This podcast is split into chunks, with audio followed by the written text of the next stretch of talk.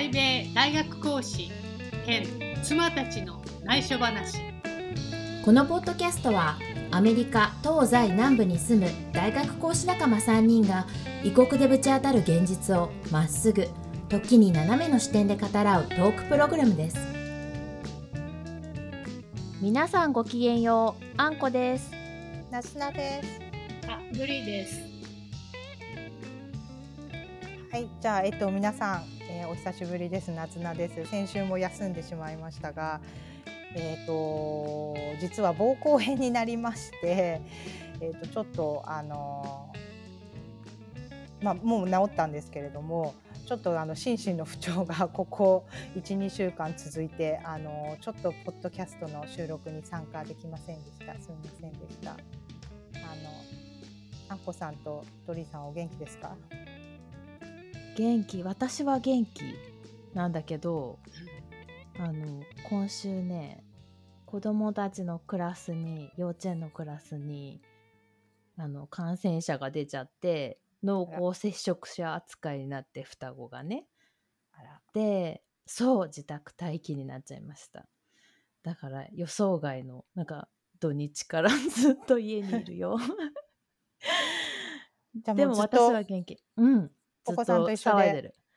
ずっとねあのさなんか昼食べたあ朝食べて昼ご飯何？って聞かれるからさ。でその間におやつだなんだっていうね。だから休みの日はね飯炊きばあさんになっちゃうんだよ。じゃあもう今休みがないっていう感じなんですね。そう土曜日と日そう休みは休みじゃないの。平日が私の気が抜ける日なの いつまで休まなきゃいけないんですか？あでもね者あのえっと一応今週なんかえ今5日らしいのねその隔離期間が。で5日目に学校があの鼻ぐりぐりのテストをしてくれてその、えっと抗原検査かなすぐ結果出るから。でそれで陰性だったら戻れる。PCR じゃないんですか？あ多分ねでも結果すぐ出るよ10分で出るやつだかあらそうなんだ。PCR じゃないと思う。であのその場でできるやつ学校へで。え、そうなんですね。うん、でそれで OK だったら戻れるし OK じゃない場合は、えっとどうなんだろうね そっからね OK じゃないってことはもう感染者としてまたさらにあの隔離っていうかあの陰性出てそのガイドラインちょっとちゃんと読んでないんだけど家の中でじゃあマスクしてたりするんですか？あそれがさその一応カウンティっていわゆる郡あの、はい。アメリカって市のさ次の上の団体あ州に行く前の間が郡っていう郡がいっぱいあるんだけど州の中に。ちゃんとそこからねあの濃厚接触者のトレースが来た電話が。え仕事してるんじゃんと思ったけどあの そうび意外じゃない？ちゃんと追ってて濃厚接触者を。あで電話が来てで家の中でも6フィート離れろとかありえないこと言ってくるの、そうだからお風呂と寝室を分けろとかいや無理無理そね そんな数ないし トイレ そう絶対使うなとかなんかねそういう一応指導をされてでもそれがびっくりした。いやるんだちゃんとと思ってね、うん、びっくりしました。そんな事件がありました今週は。大変でしたね。うん。ドリーさんはお元気ですか？私は元気です私もでもね妹から電話があって妹は日本なんですけど、あの陽性になったって言って。えー。なんか彼女自身がすごいあれですよね。なレベル驚い4て。になりましたもんね。今日か昨日。あそうなんです渡か航うん渡航中止になりましたよねアメリカから。う。ん。あ数は多いもんね。日本なんか症状聞くととそのて陽性って分かる前の日はすごい多分1日だけ熱が出てうわー、うんなんかインフルエンザかなとか思ったらしくてなんか水とかすごい買い込んで、うん。でも息子がいるか。息子がなんかいろいろ買い物してきてくれてそしたら保健所から電話があってなんか何か大変なことはありませんか？なんかお手伝いできることはありませんか？っていうなんか電話がかかってきた。優しい。日本はさ食事くれる市町村もあるよね、配達してくれる。そうかもね。うん、トイレットペーパーとか。うんアメリカはないんですね。じゃあ絶対ないと思う 絶なんかう対ないちとかだ学生があのやっぱり陽性になるとこう隔離隔離ビルみたいなのがあるみたいで、そこはなんか食事とか持ってきてくれてるみたいですけど、うんなんかこう州とか郡とかからはないんでしょうねきっと。うん今のところ聞いたことはないよね。そうね、なんか、まあ、キャンパスでもでも今オミクロンが少し落ち着いてうちの大学ではだいぶ陽性者は減ったようなアナウンスはあったんですけど。でもまあ私 私自身は あの食中毒になり さらにあのその後食中毒が治ったと思ったらなんかこうトイレに極端に行きたくなる症状で。なんだえこれはと食思った時中毒はにさ何何食べちゃったの？結局何だったかわからないんですけど多分シュリンプカクテル。えでもシュリンプカクテルってさ茹でてあるよね。茹でてあるんだけどホールフーズで買ったんですよ。うんうん、で茹でてあるやつをね。茹でてあるやつをね、うん。でも氷の上にこう置いてあって。うんうんうんうん。でまああの夫と、まあ、一緒に買い物に行ってで夫と全部一緒のものを食べてるんですけど、まあ、シュリンプカクテルも夫も食べたのででも夫は大丈夫だった。でも私がそれ以外に何が当たったのかなって考えるとなんかその時あのちょうど夫があの10ヶ月前にレイオフされてでやっとこの間あの新しい仕事が見つかってそのお祝いをしてたんですけどうん。その時のレストランで、まあ、その日の夕方ぐらいからなんとなくお腹に違和感があったんですよね。でシュリンプカクテルは前日の夜に食べてて。うんうん。で次の日の夕方ぐらいからなんとなくお腹の調子がなんか安定しないという感じがあって。であの夫のこう就職祝いにレストランに行って。でカクテルを私は頼んだんですよ。うちの夫はお酒を飲まないんですけど私だけがカクテルを頼んでその時に多分フルーツとまあ生のフルーツとかがこう多分刺さってて入ってたと思うんですけど、そのカクテルを飲んでる最中にいきなりうわってこうもう突然こう、すごいまあまあそうまあまあいいレストランで突然こうあのもううもう口が満杯になるぐらい戻ってきてしまって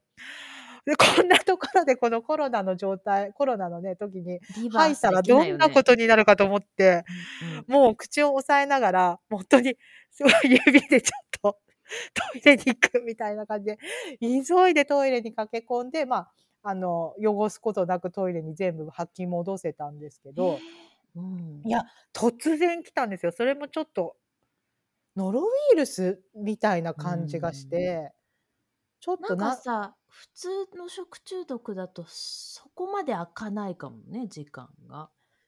その前だから日のそうするとシュリンプだったら。なんだろうって思うんですよね。そうするとカクテルを飲んで2、3でも 早すぎる。それは早そうそう、すぎるそれも早いじゃないですか。多分うん。2、3口飲んでいきなりブワってきたんですよね。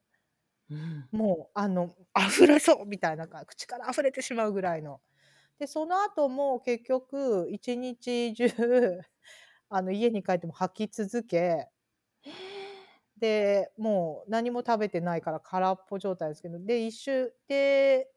で、でも2日ぐらいでちょっと収まって、で、私は、あの、平日、あの、単身赴任をしてるので、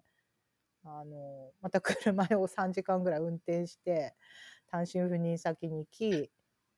でもやっぱりこう、今度はちょっとこの吐き気とかは全部収まったと思ったら、うん。突然尿意があの、止まらなくなった。へで、うわ、これれで、匂いが、まず尿の匂いがものすごいアンモニア臭で、そんなの今まで、あの、なかったので、あの、正直健康体で全くこう医者知らずで生きてきたので、膀胱炎もなったことがなかったんですけど、まあ、あまりに匂いが違うし、まあ、色も真っ黄色で何かおかしいと思う、まあ、食中毒だと思ってた症状もあったので何かおかしいと思ってその匂いと色とかでと、まあ、その自分がもうしょっちゅうトイレに行きたくなった状況でこう Google で調べていったらあこれは膀胱炎だと思って急性膀胱炎っていうんですか、でじゃあアメリカで私その 医者知らずだったので自分でプライマリードクターもいないんですよね今いないの？いないんですよそれはいた方がいい。いた方がいいですね。でも今今回思いました。で、うん夫のところで一回その、まあ、コロナの検査とかしたしてるので一応夫とい同じ医者がプライマリーケアになるだとは思うんですけど、うんあんまりいい医者のイメージがないんですよね。で自分で決めなきゃと思っててでも決めてなくてうんでその、まあプライマリーケアというのはちなみに言うとあの、まあ、ホームドクターみたいな内科医でかかりつけの医者みたいな。そうかかりつけの医者でアメリカはそれがないと耳鼻科とかそういう専門のところに行けないんです必ずその人に症状を見てもらって眼科とか耳鼻科とかそれを先のスペシャリストはその人の紹介がないといけないんですいきなりあでも眼科と歯科歯医者はいけますよ。あ歯医者は行けるでもね眼科私行けなかった行けなかった私は眼科行けました。眼科は行ってます。プライマリーケアないけど。だからプライマリーケアはすごく重要、重要なんですよね。で、うんそうでなんかうわーと思ってでまあでも授業もあるしやっぱりなんか私たちの仕事ってあの穴を開けれないじゃないですか。今日具合が悪いから休みますって言って休める仕事ではないので。なずなさんとこはさティームティーチングじゃん？その2人そうですね。はい。例えばそのなんかそういう不測の事態が起きた時にあるの？なんかそういうないです片割れの方がどうにか。一応一応まあケアお互いにこうケアし合いましょうという話になってますけど、実際には無理です。なんでかっていうと、みんなその時間に他の授業を持ああってるから。そうか。なるほどね。はい。だから、あの、まあ、特に午前中はほとんどの先生が授業を持ってるので、まあ、午前中の授業に穴を開けることは多分ほぼ無理。まあ、もし穴を開けるんであればもう休みにするしかないんですけど、そうすると、あの問題が、まあ、1つのコースで3セクションとか4セクションあるので1つのセクションだけその授業を受けられなかったっていう不公平な状況に学生が陥ってしまうから、まあもう本当にそれは非本当に非常事態じゃない限りはちょっと穴を開けるのっていうのは無理かなって思います。まあ穴を開けた先生も聞いたこと正直ないですよね。うん、で、まあそういう状態だったのでちょっと授業もパツパツであのあのまあね、大学のあのウォークインで行けるあのクリニックとかに行くことはできるできたんですけどちょっともうその時間もないって朝朝方なったのでで調べてあの CVS とか、まあ、薬こちらでいう薬局日本でいうハックとか松清とかのこうチェーン店の薬局であのなんていう本当はなんて読むかわかんないけど AZO って書いてある結構こちらでは有名なその、えー、とクランベリーが入っているあの薬が、あのー膀胱炎のための薬が結構いろんな種類売っていてでそれをあの2日間ぐらい飲んだら大抵治ったっていう あの在米の日本人の皆さんのこういろんな口コミを見て私も急いでこう CVS は近くにあって24時間空いてたので買いにあの授業の前に行って飲んでたら、まあ、良くなった。結構すぐ効いて良くなって、あの大事には至らなかったんですけどまあその前からちょっといろいろ仕事もプライベートも忙しくていろいろあったのでまあ本当に心と体はつながってるな。あんまりやっぱりこう40過ぎてくると 無理を20代30代の時のようにこう無理をしてしまうと同じような感じでこうしてしまうともう先に体にこうガタが来るなっていうのを今回ちょっと身をもって知ってちょっと自分をもう少しいたわらなきゃなとも思いました。まあ、アメリカの医療費高いからそんなに簡単にね救急車とかも呼べないですよね。私より皆さんの方が在米歴長いので。救急車はね、うん、うん、よっぽどのことがない限り絶対呼ぶな車で連れて行けって夫には言われてます。なぜなら乗今まであのハンコさんやドリーさんがこう病院にアメリカで病院にかかったこととかなんかそういうエピソードはありますか？どドリさん。私あるんですよ。入院したこと。私もすごいあるんですよ。だから。あそうですね。うんどうぞドリさん。ドリさんでも聞いたことないかも。なんかね、あ聞いたことない。なんかお腹痛くなっうんそれもずーっと、鈍痛がずーっとあってでもある日突然車の振動に耐えられなくなったのね。ちょっとした車の振動に車乗ってても、うん。このね路面のちょっとの起伏がもう痛いって感じで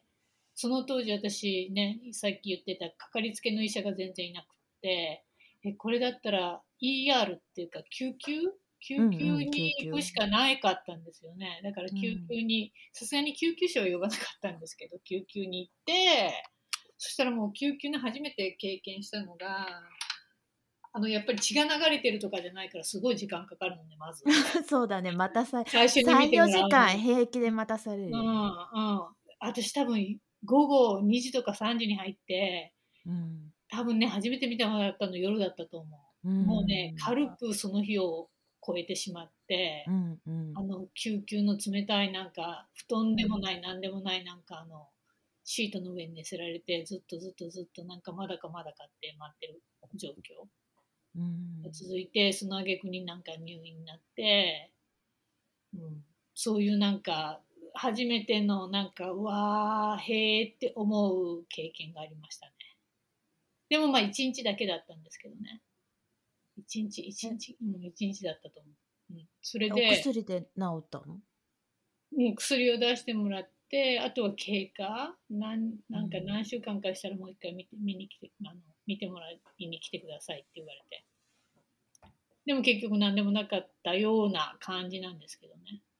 えー、じゃあじゃあこれっていう原因は？特に分からからなかったただその検査をした時に何か影が見えるっていうんで、なんかががん。のところに入れられたんですよ入院の時。オンコロジー、で、なんか神父さんみたいなのが来てえー、怖い怖いなんか精神的に大丈夫かみたいな。うんいるよね。なんか結局病院に必ずいるよねそうそうそうそう、で1日だけだったから。で検査。一番大きな検査をやってうん。それで結局その結果が何でもなかったから私はもう早く出たいって言って私多分出たいって言わなかったらもう何日かいさせられる感じだった。けど、うん。私はなんか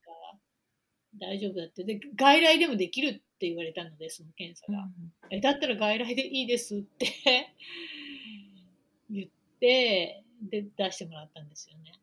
うん。という経験がありました。うんその後は大丈夫だったんですか？よかったです。その後は大丈夫っていうか、今でもなんかあれは何だったんだろうでも何かあるのかなって思うんだけどうん。うん。なんかね病院に行くの怖いんですよね。私知るのが怖い。怖いよね。医療費が怖くていけない。うん、でもでも医療費はでもアメリカの分は、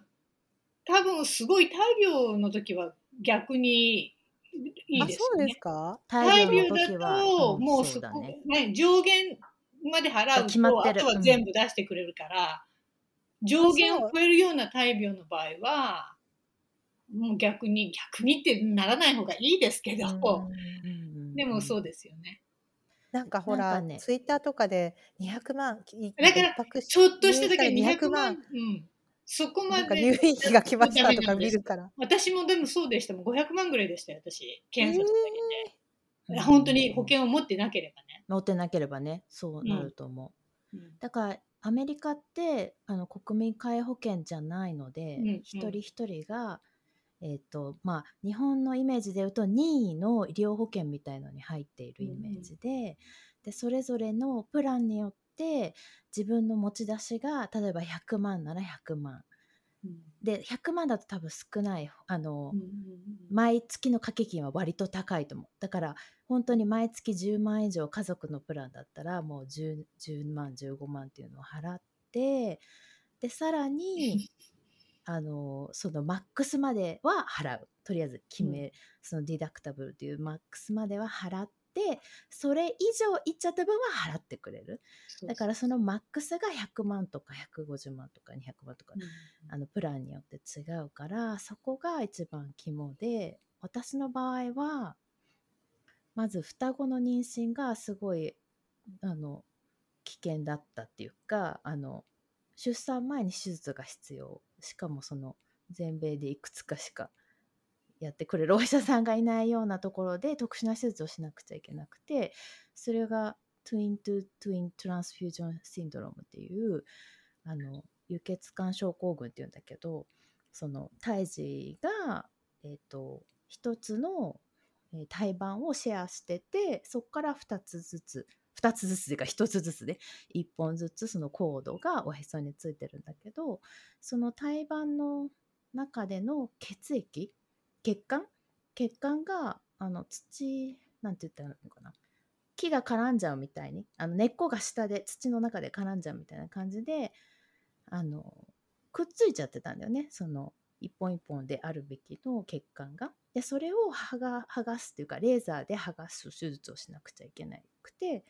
それをしないとけないなぜいけないかっていうと片方だけに血流がすごくいっちゃって片方がいかなくてでどんどん片方があの大きくなっていったりとかあと赤ちゃんってその袋の中で自分のおしっこを飲んでおしっこを出すっていうところで羊水が循環してるんだけど片方がその血液いかないがためにどんどんどんどんバキュームパックみたいになっちゃうね。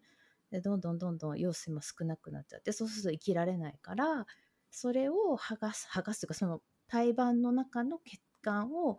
あのつながっちゃいけてないものを剥がすっていう手術をまずしなくちゃいけなくてそれがあのね20結局2週1週かな？21週目ぐらいでしてでそれも胎児が小さくないとあのそのレーザーをするのって本当に5ミリもないような傷をお腹に開けてそこからすごいスコープみたいなスコープとレーザーが一緒についてるようなのを持っていくあのお腹の中に 入れてレーザーで照射していくんだけどそれをするのは子供が大きくなっちゃうとそれが入っていけないからその決まってるんですよ。ウィンドウがそのやれる期間っていうのが確か、えー、と16週からだったかな。20、まあ、週とかそれくらいの期間ででで私が住んでた州ではそれをやれる医者がいないからそのそ隣のテキサスかヒューストンまで行ってそこのお医者さんにやってもらってでも手術自体は本当にすぐ終わる感じで1日だけだったかな入院期間2日だったかなとにかく1日か2日で退院してまた自分の州に戻るっていうのがあってそれだけで多分何千万かかってる普通に。うん、でその後に28週で早産で生まれちゃったのね双子が。でもう本当に緊急帝王切開だったからもう出してすぐその新生児 ICU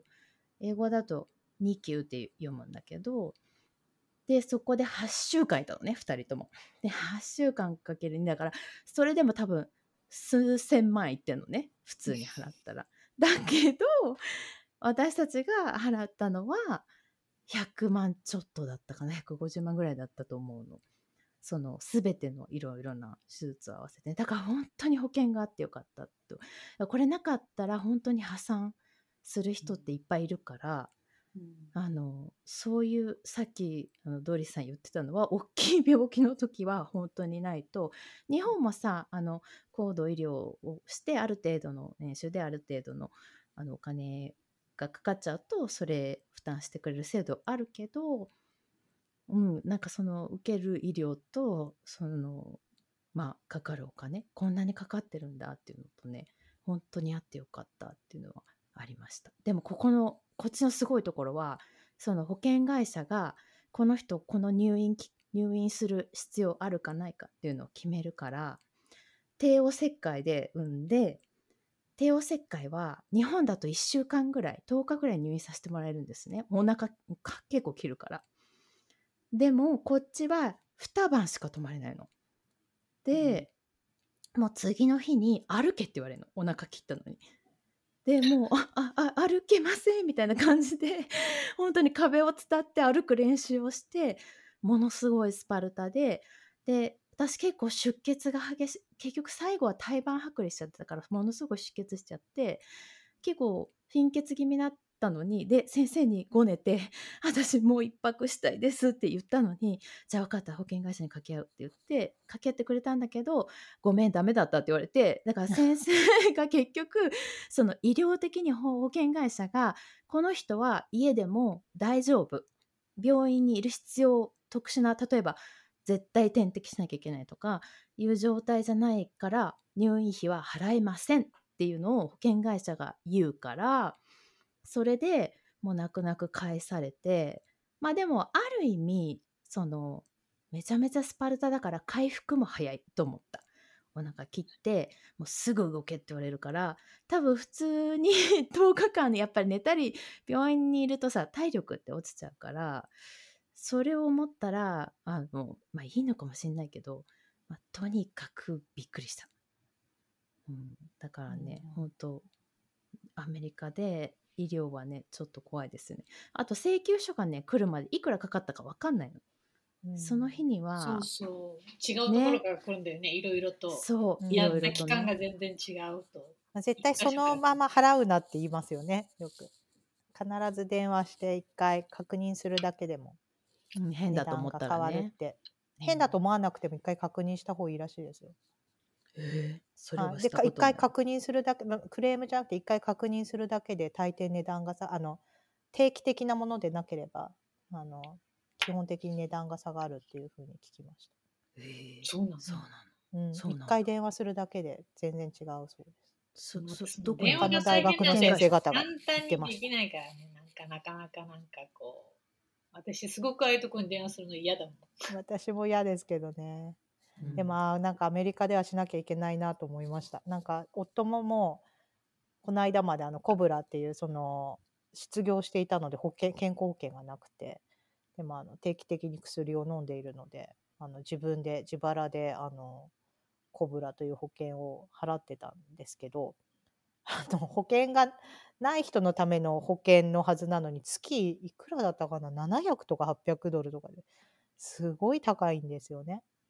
だからやっぱりこう保険がない人が多いそんなの払えない人が多いと思うのでだからこうアメリカは健康保険を持っていない人がどうしても増えてしまうだなと思っていろいろ問題はあっても日本の皆保険制度はいいなって思いましたけどね。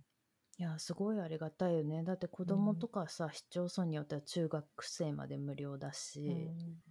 あとやっぱりいいのはその小児科な小児科にその日に行けるじゃん予約して、予約というか電話しなくても、まあ、そのまま その日でもね。だけどこっちはまず電話して「いや今ちょっと今日混んでるから1週間後」とか言われて「え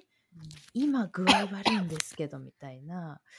そういうなんかね本当に医療のことを考えると不安になるよねここに。うん。ちょっといるの健康健康が一番ですよねこの国で 生きていくならっていう。なんかでもさ皆保険にできないのも分かる気もするよね。なんかだってうん。すごい肥満になっちゃってさ、この人たちをなんていうのかなやっぱり不摂生をして病気になっちゃってるっていう人もいるじゃない？でも私なんか南部から、まあ、あの東海岸とかに来て思うんですけどこっちほあんまり太ってる人いないですよね。うんあそれはあるかもね。昔と違う20年前とかあの学生でロスにいた頃とかカリフォルニアにいた頃は都市部でも太っている人ってアメリカは本当に多かったけどまああの10年以上前ぐらいからやっぱりあの太っている人ってすごい少ない、まあ、特に都市部とかあの東海岸とか、まあ、西海岸でもこうちょっとヘルシーな、ね、あの意識が高い人たちが住むエリアとかは特にそうですけどまあうんなんか本当に太ってる人が少なあの本当に減っていると思います。すごくあの気をつけている人がふなんか以前に10年20年前に比べて本当に減ったなって思うんですけど一方でまあ4年前まであ4年前に南部にいましたけどその頃の南部とかあと中西部もいましたけどその辺りの人たちはやっぱり太っている人が全体的に多かったかなと思いますね。うん、やっぱさあれだよね経済的なものとうん教育とで、うんそうですね。どうしてもだってでもファストフードもものを食べるもんね。そうそう買ってこうできたもの子供はそのそのその食べ物に慣れて育つので、うんやっぱ結局大きくなっても同じようなものを食べちゃう。だからもう肥満ってやっぱり、まあその人個人がすごく気をつけて何かに目覚めれば別の話だけど、でもやっぱり子供の時に食べたものってやっぱりだ、ね、ずっと好きだと思うし、私もそうだし、なんかそういうふうに育てら、ね、そういう食生活だったらやっぱりずっとそういう食生活ってうん。続いていくんじゃないかなって思うから、ね本や当っぱりそれは思う。世代世代世代を超えての教育が必要だよね。食、うん。食に関しては食に関してはだか親教育だよね。だって何食べさせていいか分かんないっていうのがあるのとあとさお料理の仕方がさこっちは野菜食えって言ってもさ生野菜のブロッコリーにディップバーンってつけて食べたりするじゃない？なんかえそれ野菜の食べ方じゃないよねってまあそれたまにはいいかもしれないけどでもそんなの子供食べるわけがないじゃんそんな生野菜の人参ポリポリになってね。だから もう本当にさそう料理の仕方も知らないしなんか本当にね学校給食とかも今そのコロナの影響でうちの子がいてるとこはタダなんです全員。今あの普段は低所得者の人に対してのそのフリープランとかそのあのあるんだけど今年去年と今年はもう全員食べたい人はそういう手続きなしでタダで食べさせてもらえるんだけどもう全部茶色いもんね見た目が。全部茶色くて。なんか野菜はどこへ？みたいな。野菜って言ってもさ、サラダしかないしなんかああこれ毎日食べてたらまあちょっとねっていうものをやっぱりずっと食べ続けてんだよね。だからうちはさ絶対変わんないけど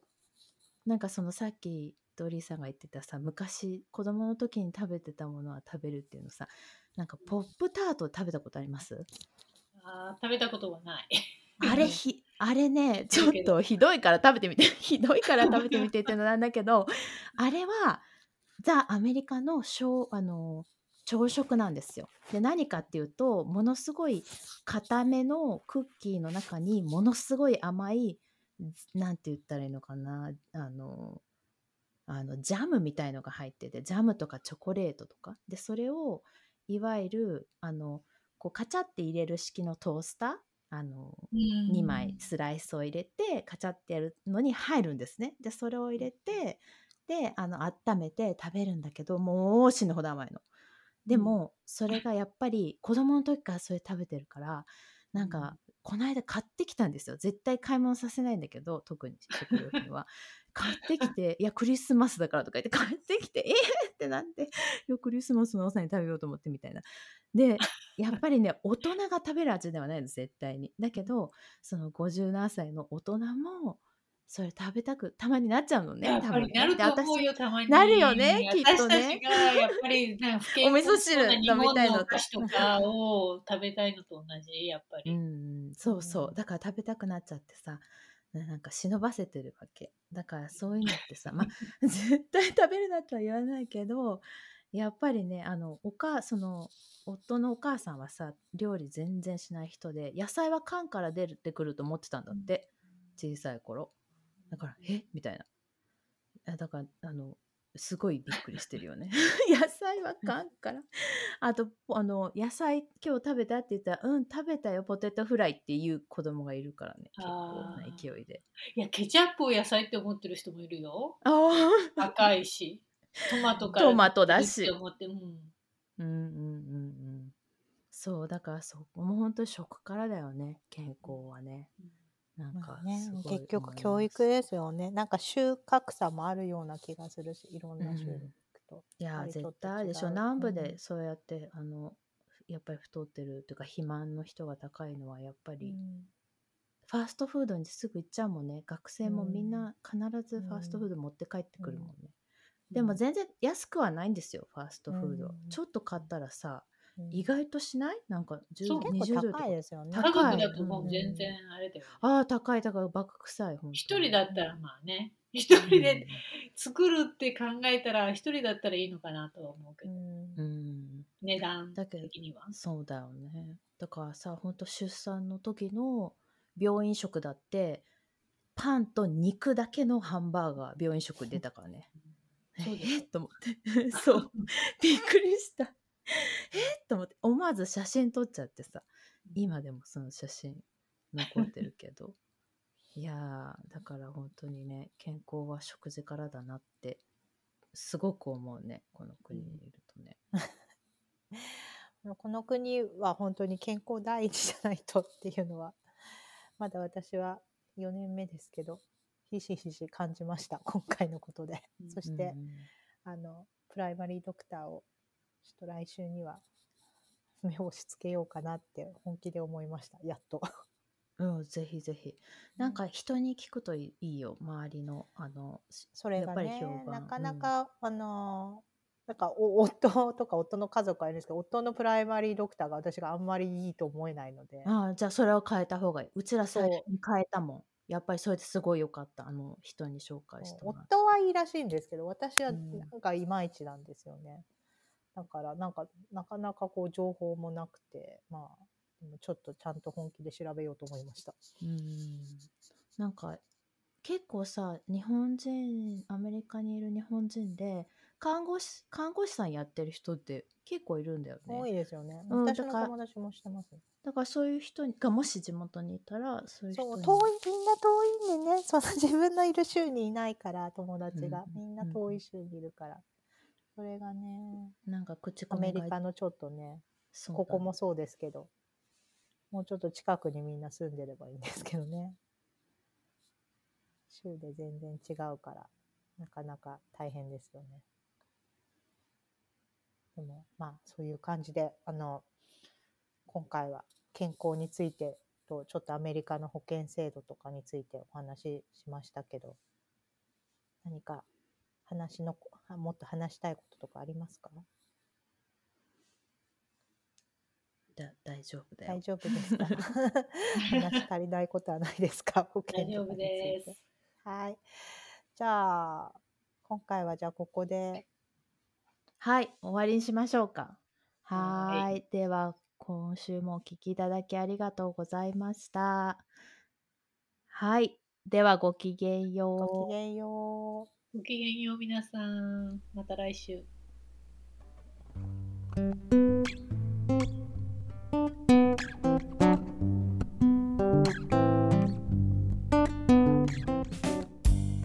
番組では皆さんのお便りを募集していますメールアドレスは英語でトライアングルトーク数字の3 at gmail.com です疑問質問聞いてみたい話題などお寄せいただけたら嬉しいですお待ちしています。